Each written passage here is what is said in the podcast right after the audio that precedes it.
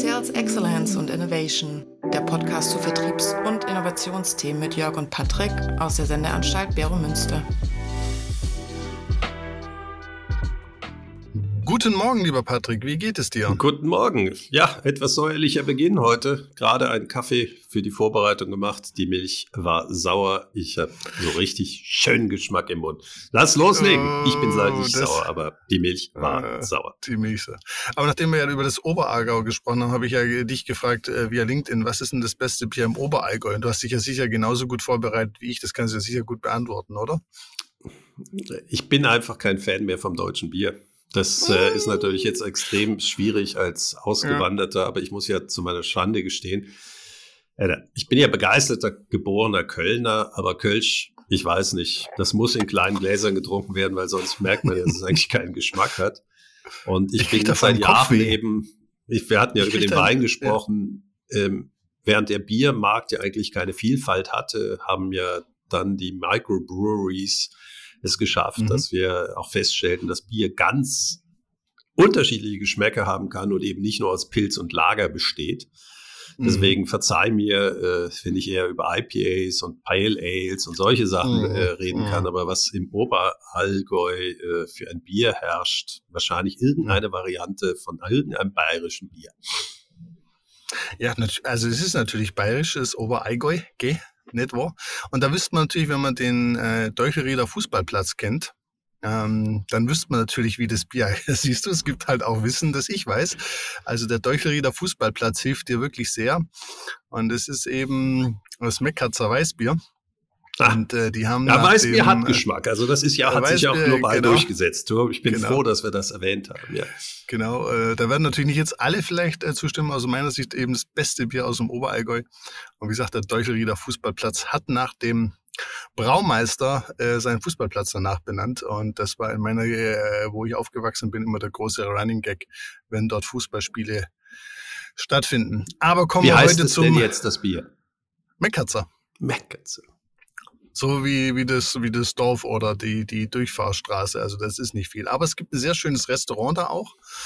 Und dann hast du natürlich all die leckeren Sachen, die es da so äh, vom Leberkäse äh, und Kässpätzle und all die schönen Dinge, die das Leben des Eigeiers ja, äh, so schön machen. Ja, das, ja. die haben ja das Glück, äh, wenn sie auf den Bodensee runtergucken, aufs Schwäbische Meer, dass sie die ja. schönen Schweizer Berge dann im Hintergrund haben.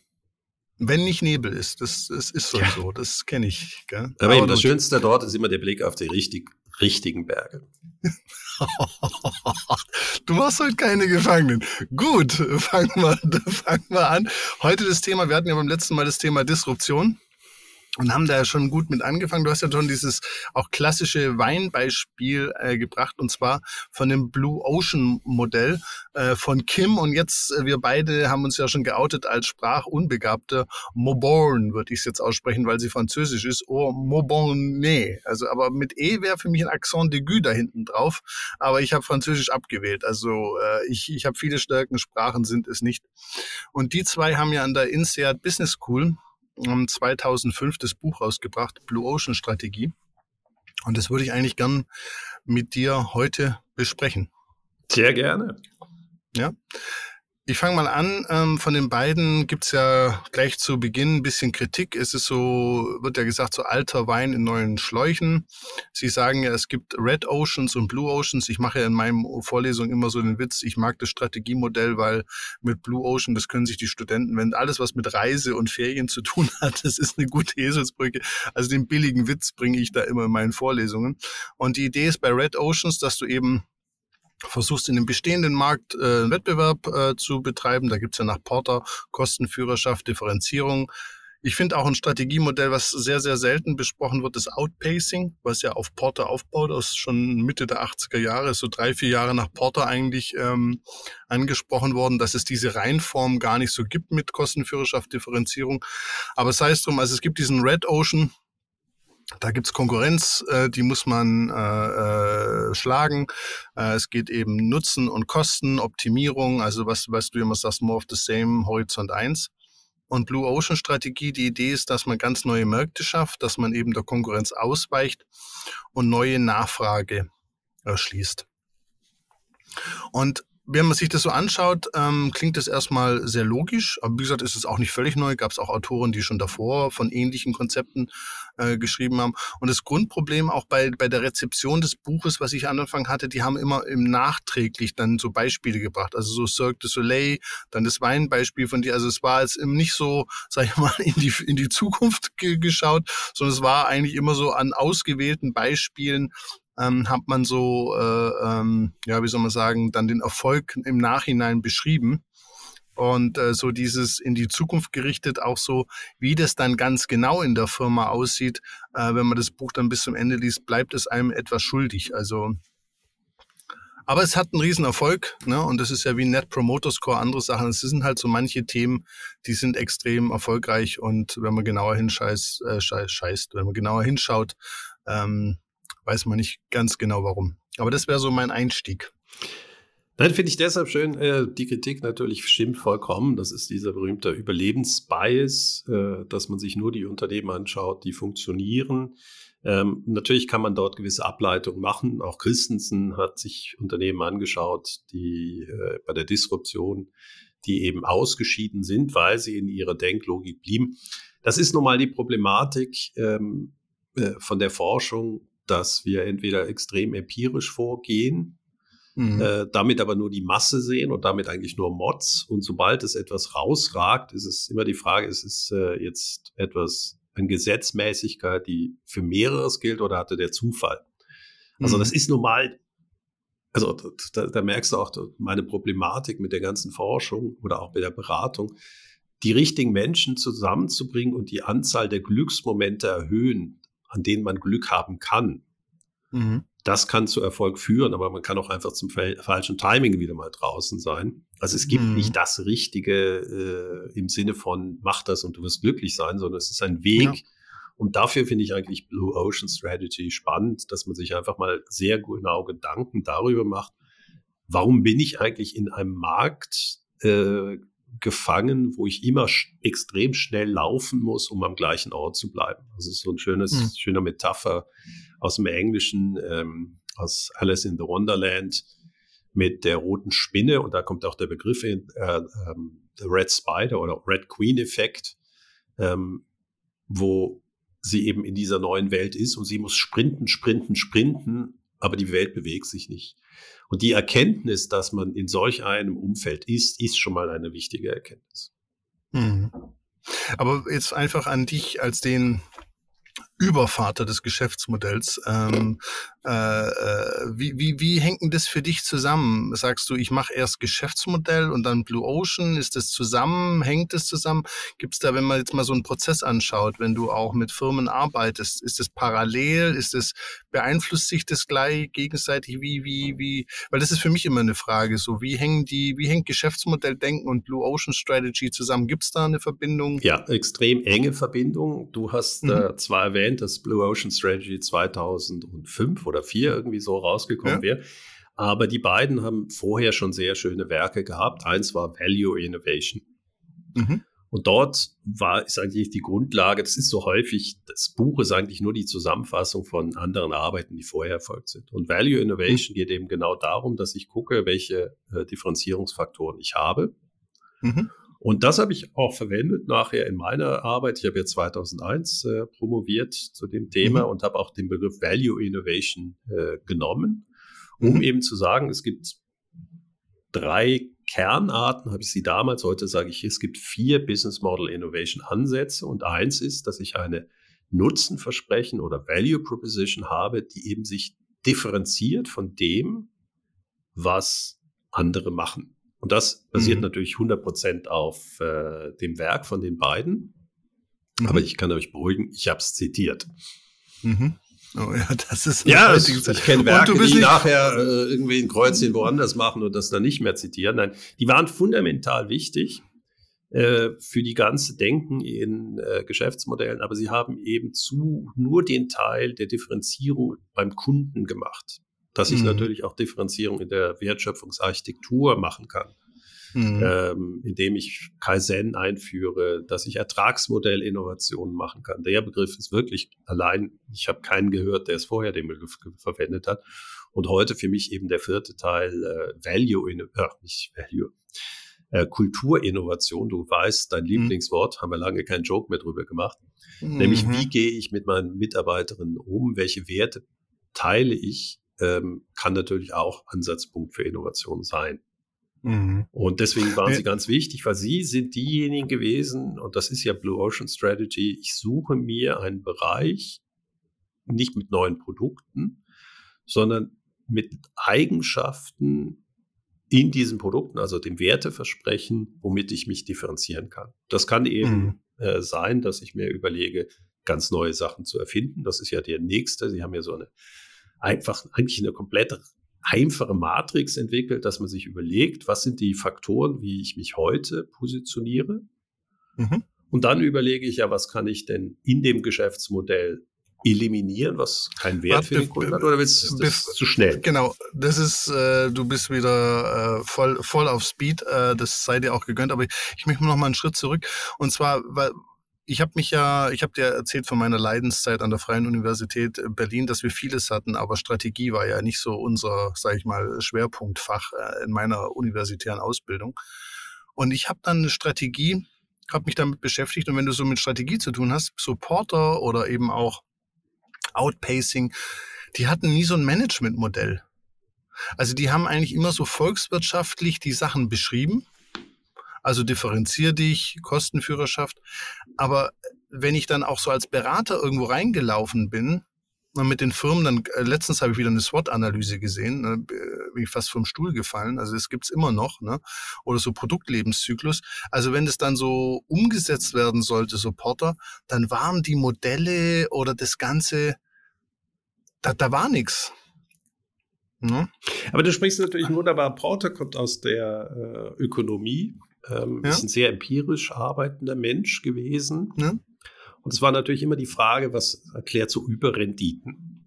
Ja. Aber die kommen eigentlich, sind das alles Mikroökonomen äh, gewesen. Genau. Ähm, und es gibt so einen wunderbaren Begriff für die äh, Volkswirte, der heißt Dismal Science. Mhm. Weil nach deren Theorie darf man ja keine Renditen verdienen, weil die wird ja immer wegwettbewerbisiert. Ja. ja, weil eben, ich muss Eintrittsbarrieren bauen. Und das kommt natürlich alles aus der äh, wirklich mathematisch sauber hergeleiteten Theorie, dass ich Überrenditen ja nur machen kann, wenn ich äh, einerseits Eintritt verhindern kann in den Markt, hm. ja, indem ich äh, Eintrittsbarrieren aufgebaut habe oder Austrittsbarrieren existieren, dass Leute nicht aus dem Markt rauskommen. Das erklärt so das Wettbewerbsverhalten. Da muss ich extrem aufpassen. Da gibt es wirklich absolute Profis, die kommen aus dem Bereich. Aber die haben ein unglaubliches Verständnisproblem oder Verständigungsproblem mit der restlichen Welt. Mhm. Weil die Welt ist eben nicht eine mathematisch beschreibbar, äh, schon allein, was ist eine Branche nach Porter? Mhm. Was ist ein Markt? Mhm. Ja, wir haben ja genau diese Dis äh, Diskussion gehabt. Ein Markt wird immer noch nach äh, Produkten in Regionen beschrieben. Gewisse Grundannahmen dort, dass äh, wenn der Preis sinkt, die Nachfrage steigt, ähm, ist immer noch immanent in diesem Modell. Jetzt wird natürlich mhm. wahr sagen, das stimmt schon alles nicht mehr, sind wir schon viel, viel weiter. Aber das billigste Nokia-Handy äh, mit 2G kauft trotzdem keiner. Ja. Das heißt, es gibt dann diese Welt, die eben nicht dieser mathematischen Überprüfbarkeit äh, standhält. Und das ist da, wo wir die SWOTs sehen und die Management Tools. Und da passt der mhm. Blue Ocean Strategy rein. Mhm. Ähm, und es zeigt eben auch, dass wir einfach einfache Modelle haben wollen, aber die dann hoffentlich auch, und das äh, finde ich unglaublich gut bei denen, drei, vier Dinge kann man einfach hervorragend anwenden, ohne dann ähm, immer sich Gedanken zu machen, ist das ja jetzt auch alles modellhaft äh, genug modellierbar. Genau. Also das war eben so meins. Also ich, ich bin, ich fand das sehr schön, diese, diese, wo du jetzt gleich äh, einsteigen darfst. Also es gibt ja vier Dimensionen. Aber was ich jetzt im Vergleich zu anderen Strategiemodellen davor, so aus den 80ern, also muss man auch sagen, so viel gab es ja dann auch nicht. Dann gab es ja immer Minzberg emergente Strategien, da ging es ja sehr stark um den Strategieprozess. Oh Gott, Minzberg ist natürlich der Antipol zu äh, denen, die immer Planung machen, weil Minzberg hat gesagt, ein Großteil ist nie, nie äh, rational von Managern entstanden, sondern es ist einfach Emergenz, der schöne Begriff für wir hatten Glück und haben diesen Zufall weitergetrieben. Genau, aber das, das ist. Aber deswegen ist Minzberg der viel akzeptiertere Manager, äh, Guru oder der Management-Professor gewesen, weil er die Realität in den Mittelpunkt stellt und nicht irgendeine äh, Mathematik. Natürlich haben die. Leute heute wieder Auftrieb, die modellieren, weil wir natürlich viel größere Modelle an Daten machen können mit den heutigen äh, Computersystemen. Aber es motiviert einfach die Leute nicht mitzumachen.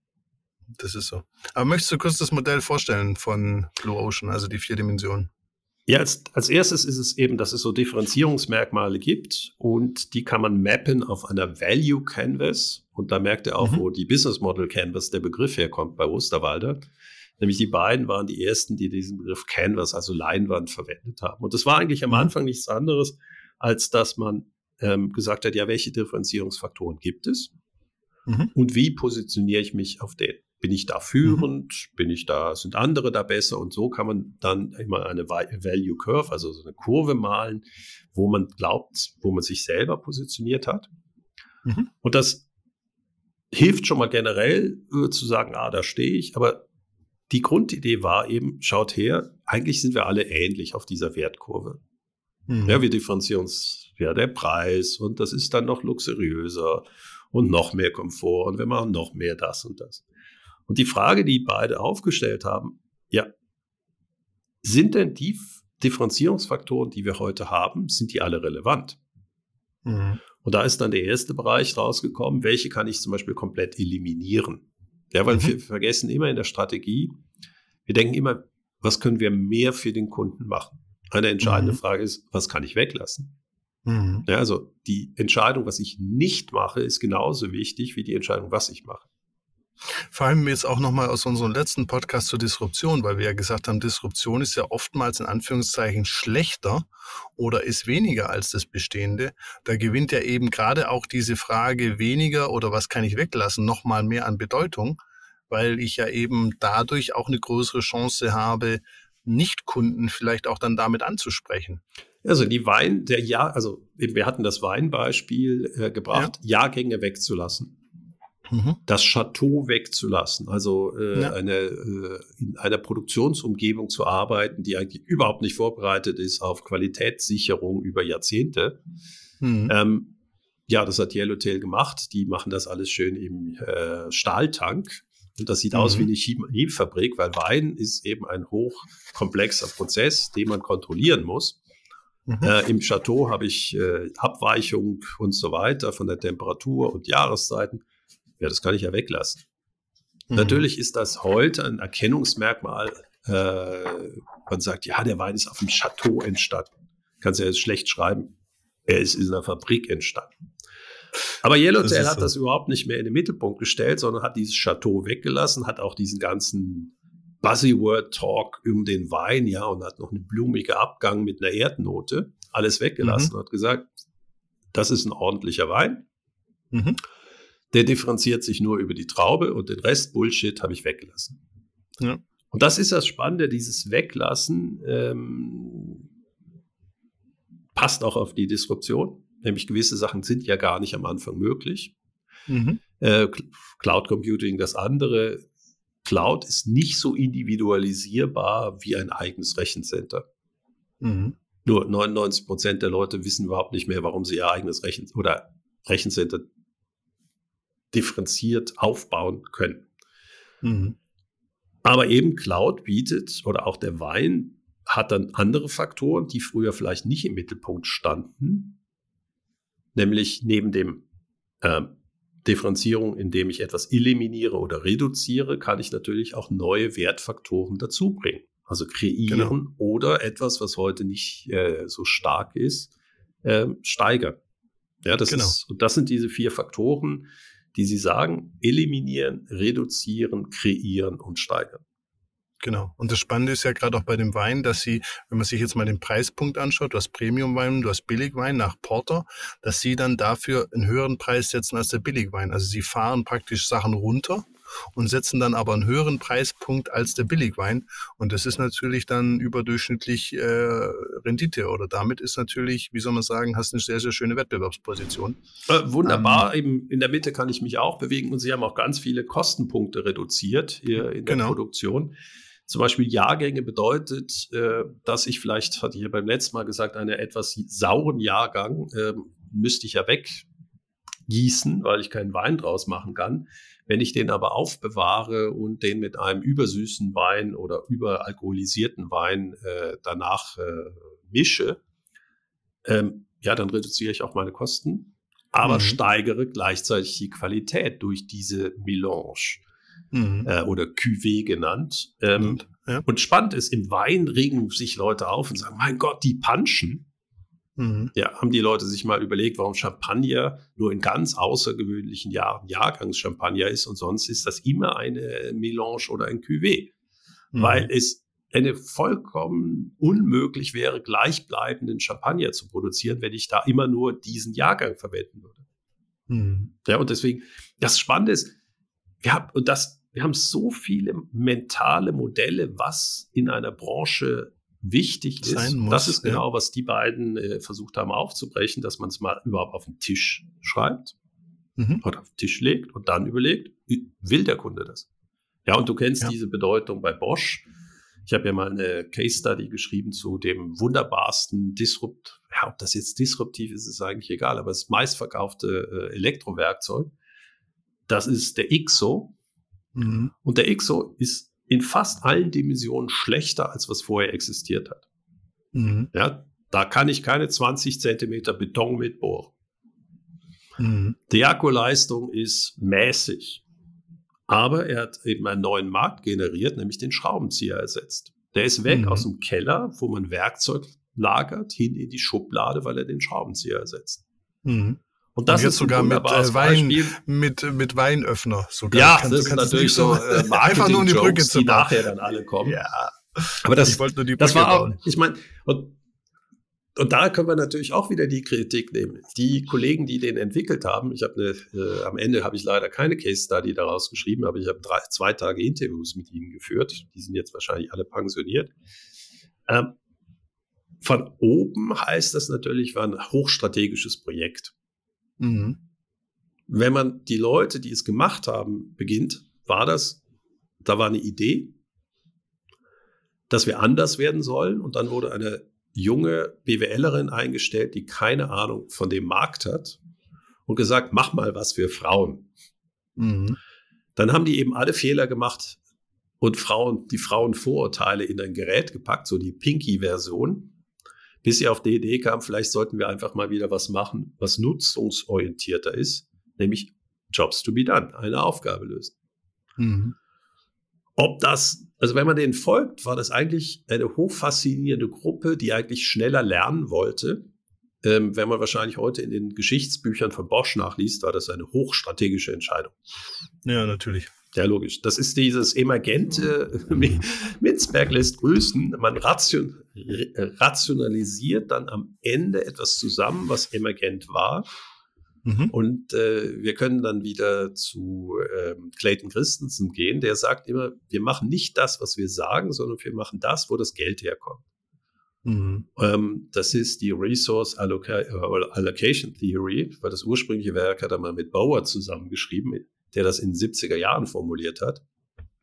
Und der Bosch-Case ist einfach deshalb schön, weil die damaligen Kunden, die, die haben das abgelehnt, dieses Mickey Mouse Gerät namens XO. Absolut.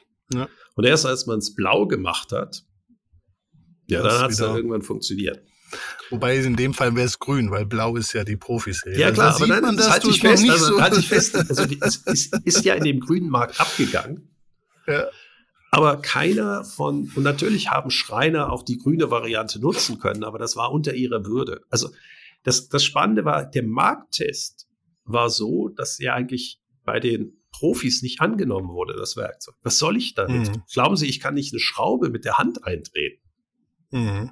Und dann haben sie eben auch ein neues Marktsegment definiert, äh, sind weggegangen und hier sind wir wieder bei dieser klassischen Blue Ocean Strategy.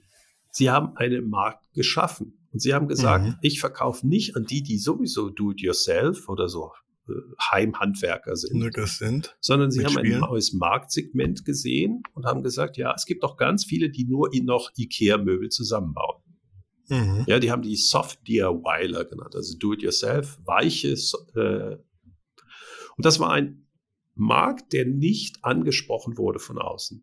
Ja, das mhm. ist eine klassische Blue Ocean Strategy. Ich gucke mir nicht an, was der Handwerker braucht. Der braucht nämlich Heavy oh. Duty, gute, langfristig ja. funktionieren. Der hat sogar negativ auf diesen XO reagiert.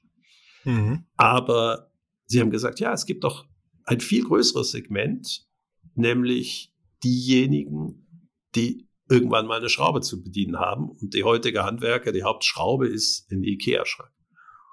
Das wiederum führte dazu im Geschäftsmodelldenken, dass sie gesagt haben, wir müssen auch einen neuen Vertriebskanal aufbauen.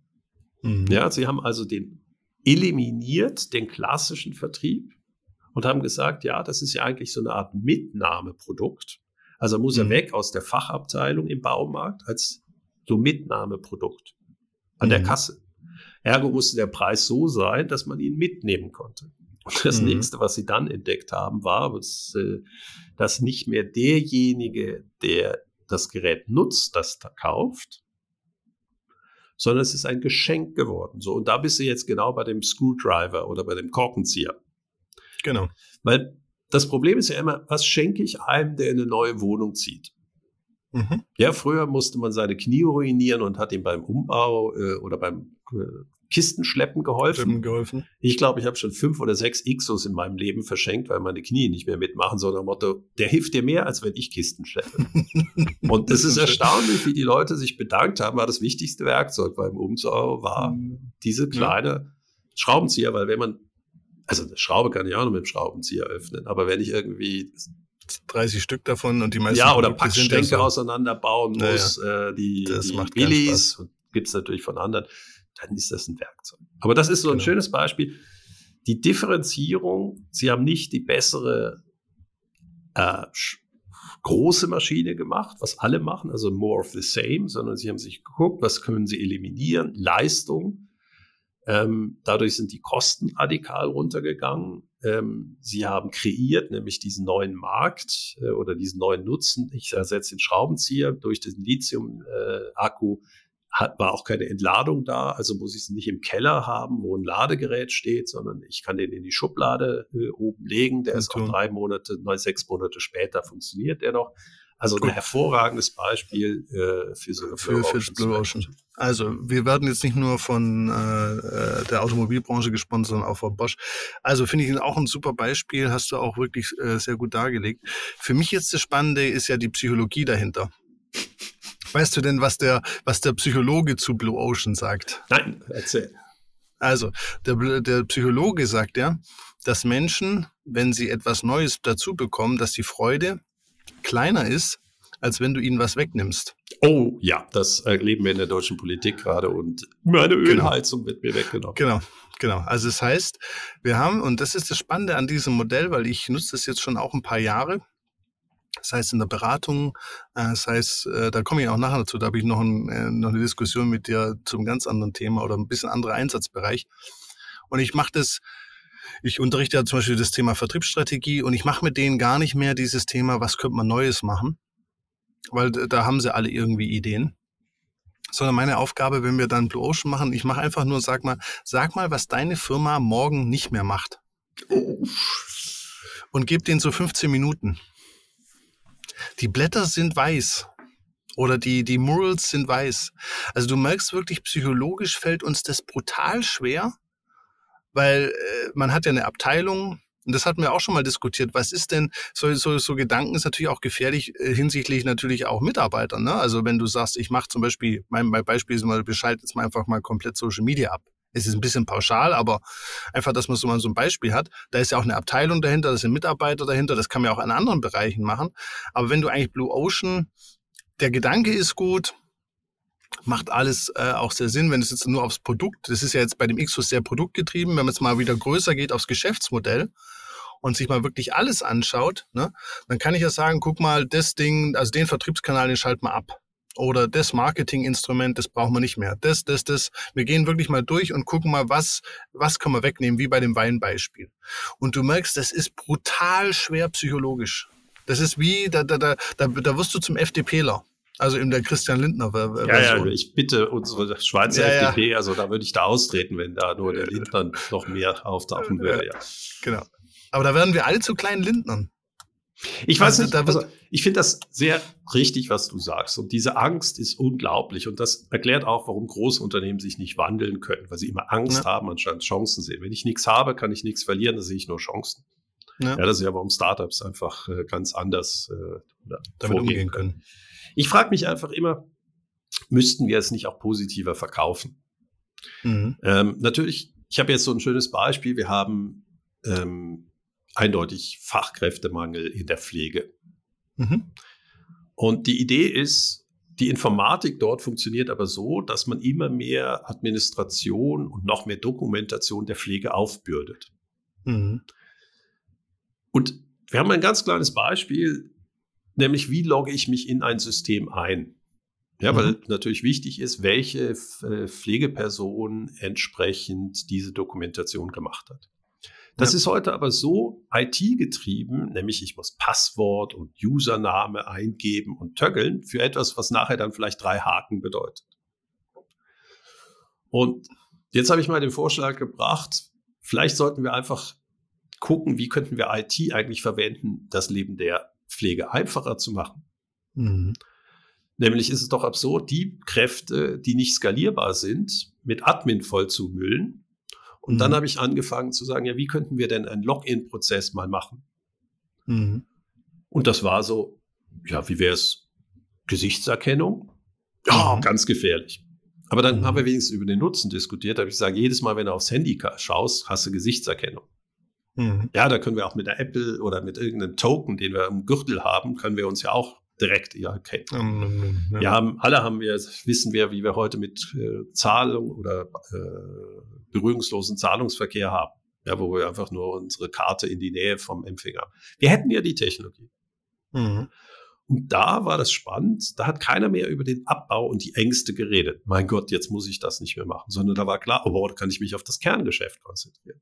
Mhm. Und so kann ich natürlich auch IT einführen, weil wir haben nun mal Fachkräftemangel überall. Und ich versuche zurzeit fast alles über diesen Aspekt Produktivität nicht im Sinne von wir verlieren was, sondern lass uns es abschalten und uns aufs Kern konzentrieren. Und mhm. wenn sie dann merken, hey, dann, dann, dann habe ich ja wieder mal mehr Zeit für das, was ich schon immer wollte, ich versuche diese Angst wegzunehmen. Aber da, da, da gehst du genau auf das, ich wollte es eigentlich ein bisschen äh, äh, später äh, ansprechen. Und zwar, du, du kennst ja noch aus unserem ähm, Strukturpodcast Reese und Truth von 1986. Mhm. Das ist dir sehr noch geläufig. Und die haben auch schon damals gesagt, äh, weg von dieser größer und besser Philosophie. Also das stimmt eben, dieses Blue Ocean baut schon auf vielen Gedanken, die schon deutlich früher äh, da waren. Und was ich jetzt einfach sehe, auch bei, bei Reese und Truth, ist, das hat sich ja nie so wirklich populär durchgesetzt, viele dieser Vorwerke. Und was da aus meiner Sicht auch in, in der Beratung gerade auch ähm, die Herausforderung ist, ist dieses psychologische Dilemma du musst eigentlich heute als, als Führungskraft dein Team kontinuierlich auffordern, Sachen abzuschalten. Also ich erlebe das einfach so, ich, ich, ich, bringe dir mal ein Beispiel. Ich, ich, so eine Schweizer Krankenkasse fragt mich an zum Thema Customer Experience Management. Dann, dann versuchen die einen Termin zu finden, der ist dann in vier Monaten.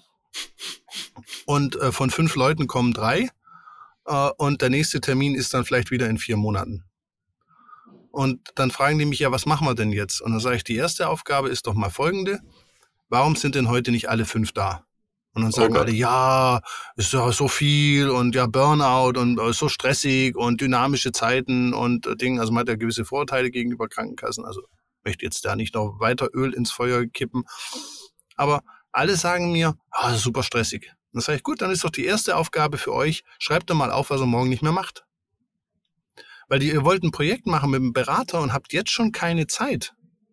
Also wie wollt ihr denn, also früher habe ich mal Tage, da habe ich Workshops gemacht, Kickoff war ein ganzer Tag. Heute, letztens hatte ich einen Kunden, da habe ich gesagt, wir brauchen zweieinhalb Stunden, da haben die mich gefragt, ob es nicht in eineinhalb Stunden geht da fehlt mir manchmal dann die Kontenance. Da ist dann auch rausgerutscht. Ich schaff's auch in einer Stunde, aber ihr halt nicht. Also das ist natürlich nicht optimal bei mir. Äh, das äh, ist auch dann immer so ein bisschen mein Persönlichkeitsproblem.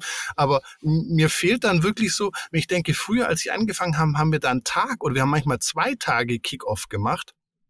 Und heute kriege ich noch zweieinhalb Stunden, weil alle busy sind auch in Teilzeit arbeiten. Und da habe ich auch volles Verständnis für. Aber umso mehr muss ich doch mich kontinuierlich zwingen, abzuschalten. Reduktion, immer wieder überlegen. Und das erlebe ich nicht. Also man kann eben nicht einfach nur mal so eine Übung machen, einmal im, im Leben, sondern das ist eigentlich für mich auch, gerade jetzt, wenn ich den Vertrieb anschaue, dieses Thema Vertriebseffizienz, auch immer wieder über das ganze System drüber gehen und sich mal überlegen, was machen wir nicht mehr? Und das vermisse ich da dabei. Und das finde ich eigentlich der große sensationelle Gedanken bei dem Blue Ocean. Also so toll ich den Gedanken finde, so schlimm sehe ich das, das auf Menschen zu, anzu, anzuadaptieren. Und da fehlt mir auch in dem Buch, weil die haben das selber auch raus, die haben mal ein Newsletter rausgeschickt. Also ich, ich folge denen per Newsletter und haben selber gesagt, das größte Problem ist die Dimension Elimination.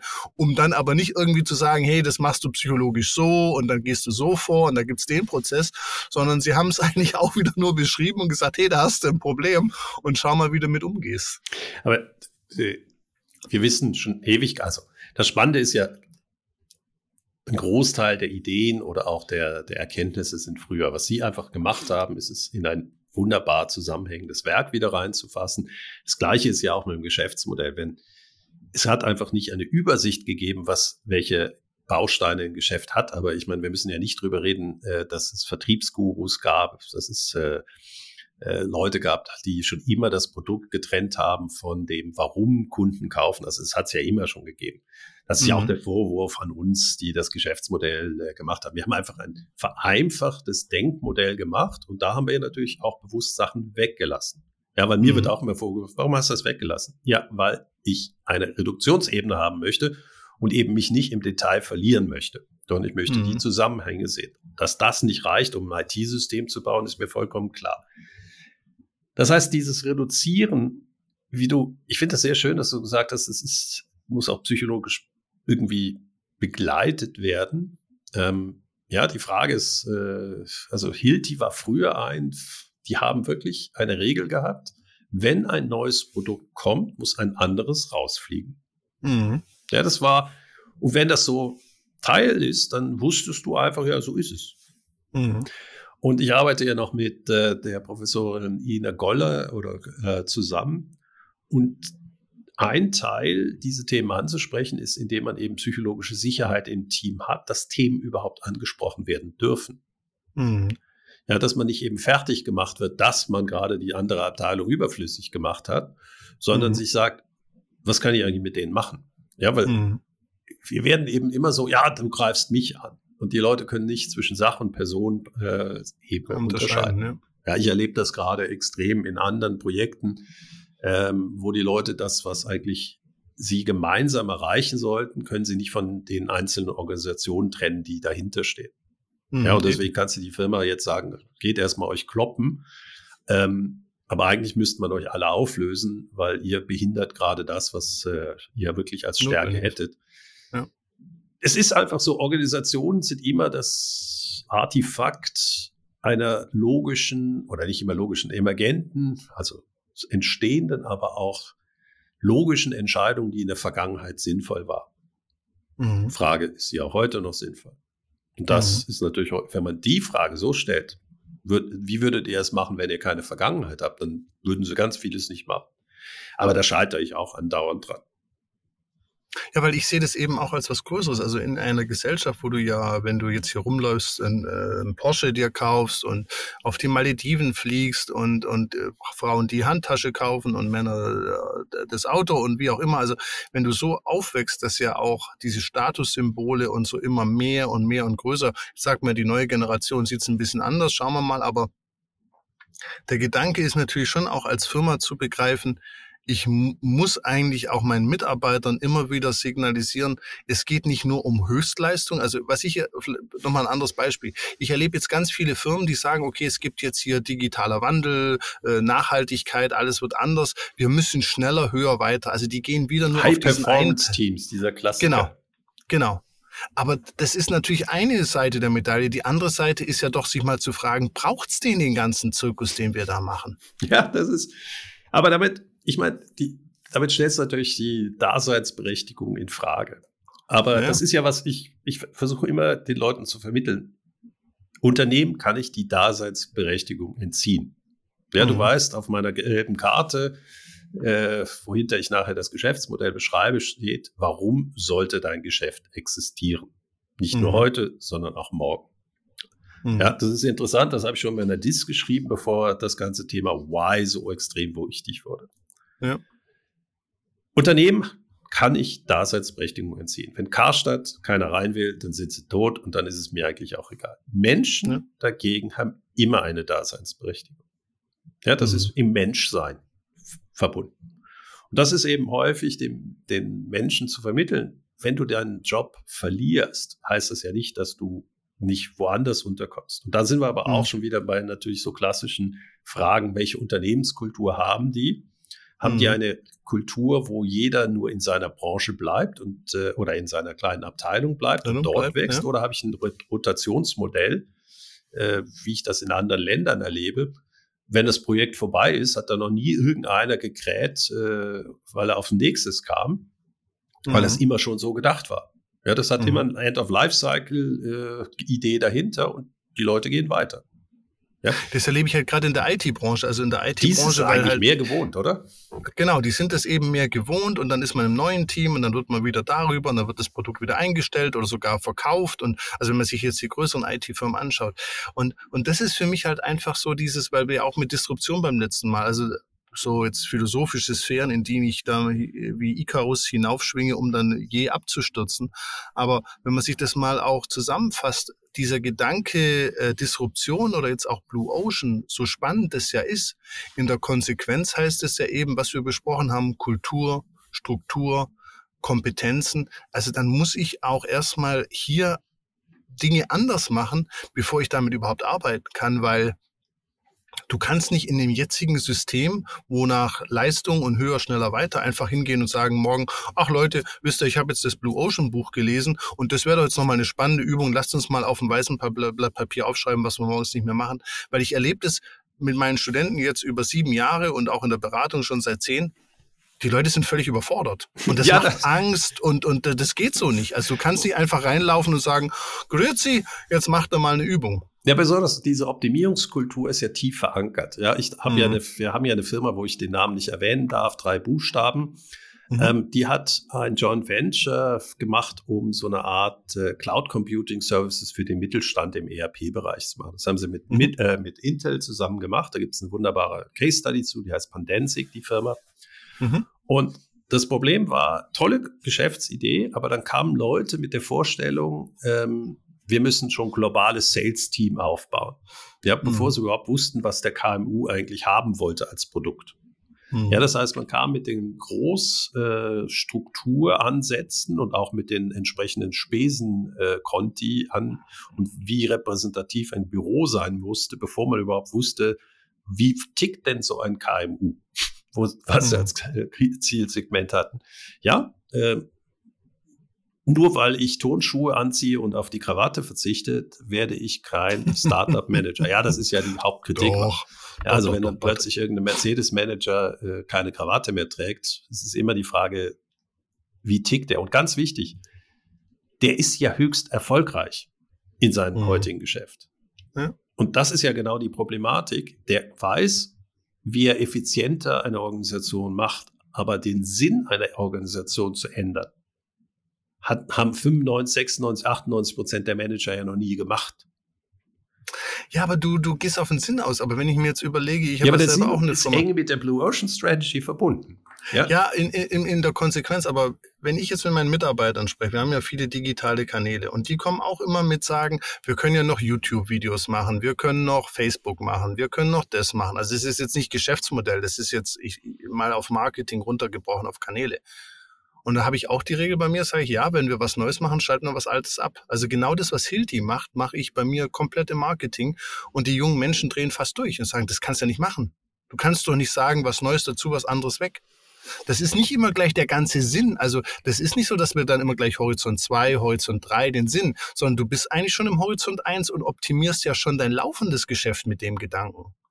Also, ich, mal, ich, welcher, welcher Manager hat denn ein Team, wo die Mitarbeiter nicht bei ihm jede zweite Woche stehen und sagen, ich habe zu viel zu tun? Also zeig mir mal den, den Vorgesetzten, der nicht jede zweite, dritte Woche Leute bei sich stehen hat und sagt, ich habe zu viel zu tun.